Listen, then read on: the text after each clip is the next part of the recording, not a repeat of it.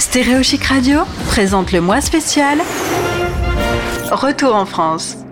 Moi spécial retour en France sur Stéréo Chic Radio. On essaye d'être le plus pratique possible, d'autant que ces derniers mois, notamment avec la pandémie, un certain nombre de familles françaises se sont vues un petit peu dans l'obligation de repenser euh, leur expatriation, voire même de revenir euh, sur le continent. On va en parler, on va parler plutôt euh, job avec Virginie de Optim Expat qui est avec nous à nouveau aujourd'hui. Bonjour Virginie. Bonjour Gauthier. Je salue euh, Expat Pro qui nous a mis en relation. On a présenté ton activité il y a quelques jours et tu as bien voulu revenir pour euh, plus spécifiquement aborder le sujet du retour en France. On a quelques cas d'école.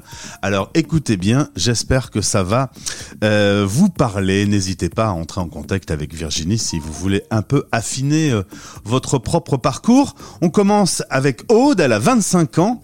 Elle vit aux États-Unis, elle n'a jamais travaillé en France. Elle va revenir dans sa Loire-Atlantique pour un projet de création d'entreprise. Comment doit-elle s'y prendre? Alors, donc par rapport à ce retour en France, effectivement, c'est quelqu'un qui était parti après ses, études et qui n'avait pas forcément d'expérience euh, sur le, pays euh, français. Et donc, euh, l'idée, c'était vraiment de l'accompagner dans sa réflexion sur un retour et en plus dans une création d'activité, ce qui n'était pas évident en n'ayant pas été en France depuis de nombreuses années. Et donc, en gros, le travail qu'il y a eu à faire avec avec Aude, c'était de, de, pouvoir déjà dans un premier temps essayer de se faire une bonne idée du marché de l'endroit dans lequel elle allait rentrer, puisque ben, les États-Unis n'ont rien à voir en termes de marché euh, professionnel et, notamment dans le cadre d'un développement d'entreprise. Donc c'était vraiment de, tâter du terrain, d'aller voir ce qui se faisait déjà hein, sur, euh, sur la zone de retour qui était la Loire-Atlantique en plus, donc pas, pas évident. Ouais, c'est ça, c'est pas tout à fait le même terrain de jeu entre euh, être aux USA où la création d'entreprise, on va dire, est quand même relativement facile. par rapport à, à, notre administration qui peut être parfois un peu plus un peu plus longue. Tout à fait. Donc c'est quelqu'un qui travaillait déjà un petit peu de manière autonome aux États-Unis depuis de nombreuses années, qui avait développé différentes compétences qu'elle souhaitait finalement euh, mettre en œuvre également en France de, manière autonome. Et donc il a fallu anticiper les démarches. Comme tu dis, ça, n'est vraiment pas la même chose de, créer une structure et de la faire vivre aux États-Unis qu'en France. Donc euh, voilà, se faire une idée du marché, du, potentiel du marché et de ce qu'elle pouvait développer comme euh, service sur ce marché, et notamment au niveau de, de l'accompagnement qu'elle pouvait bénéficier, dont elle pouvait bénéficier finalement en France pour créer cette entreprise. Donc euh, l'idée, ça a été d'anticiper son retour et de le faire avant de revenir, hein, pour pas se retrouver en France avec tout l'administratif et toute la découverte euh, une fois une fois sur place. Donc euh, l'anticipation s'est faite vraiment en amont. On va partir chez Marthe. pardon, j'avais dit qu'on changeait de prénom. Claude. parce qu'en fait, on a des cas d'école, il faut changer les prénoms. Claude est directeur Supply Chain International aux USA. Ça, c'est les titres américains. Depuis une dizaine d'années, revient en France pour des raisons familiales. Il recherche euh, un emploi qui soit adapté à sa capacité et à ses envies sur le marché français. Est-ce qu'il va trouver? Alors oui, heureusement qu'il a trouvé effectivement. Donc c'est quelqu'un que j'ai accompagné il y a de ça à peu près deux ans et demi, qui a fait le choix de rentrer après un parcours américain qu'il a choisi. Il avait vraiment envie de travailler aux États-Unis à tel point qu'il est allé faire un MBA là-bas, euh, qui lui a permis de trouver un super job de, de, responsable supply chain international qui lui plaisait beaucoup. Mais pour des raisons familiales, ben voilà, il a il a il a dû revenir en France. Alors au début un petit peu difficilement parce que ben, c'était pas un choix vraiment de cœur, mais plutôt un choix de raison. Donc tout l'enjeu de, de l'accompagnement que j'ai eu lui et du travail qu'on a fait avant son retour, c'était de trouver un poste dans lequel il pouvait encore avoir un challenge intéressant au niveau professionnel. Et donc, on a vraiment travaillé sur euh, son positionnement sur le marché, retravaillé son CV et son LinkedIn pour qu'il soit adapté, et surtout qu'il garde toujours un, lien avec l'international, puisque finalement, c'est ce qui faisait son, je dirais, sa différence concurrentielle, et, c'est ce qui faisait que c'était intéressant pour lui finalement de continuer un parcours dans son domaine, euh, mais de pas rester sur un poste franco-français, mais de bien exploiter ses compétences compétences en langue euh, et dans l'interculturel. Euh, Virginie, travail, effectivement. Bonne nouvelle pour lui. Euh, Virginie, est-ce que quand on fait un CV euh, et qu'on vit aux USA et, qu'on fait un CV en France, ça donne pas le même résultat? Est-ce qu'on les construit pareil partout dans le monde?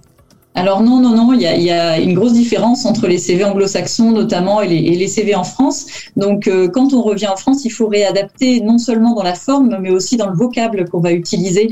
Hein, il, faut, euh, il faut mettre les formes effectivement pour que les employeurs soient pas trop surpris euh, de la manière dont on présente ces, compétences. Et surtout, il faut, ben, quand on a eu des expériences à l'international, trouver les équivalents en termes de, de, de descriptifs pour vraiment rassurer l'employeur et montrer qu'on est compatible par rapport à, à ses c'est-à-dire qu'on est rentré euh, en France et qu'on est en phase avec la France. Parce que sinon, s'il y a un trop gros décalage, on va dire, bah lui, il va, il va rien comprendre.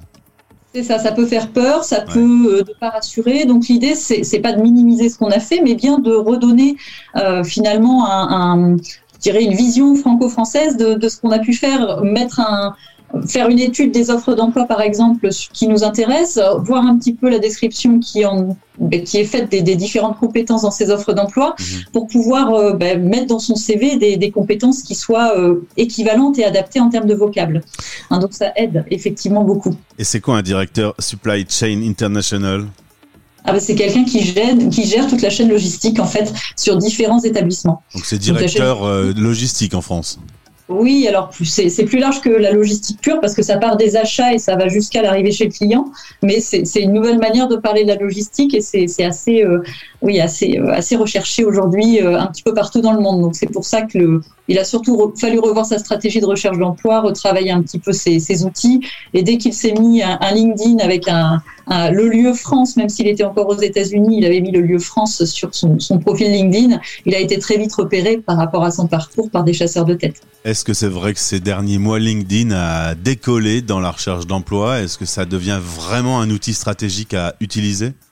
Ah, c'est un impératif parce que c'est quelque chose qui rend visible et euh, ben, les chasseurs de tête euh, et les, RH qui sont à la recherche de profils intéressants vont euh, utiliser cet outil parce qu'il y a énormément de cadres notamment et d'agents de maîtrise qui sont positionnés sur cet outil-là et, oui, il est impératif de bien le construire.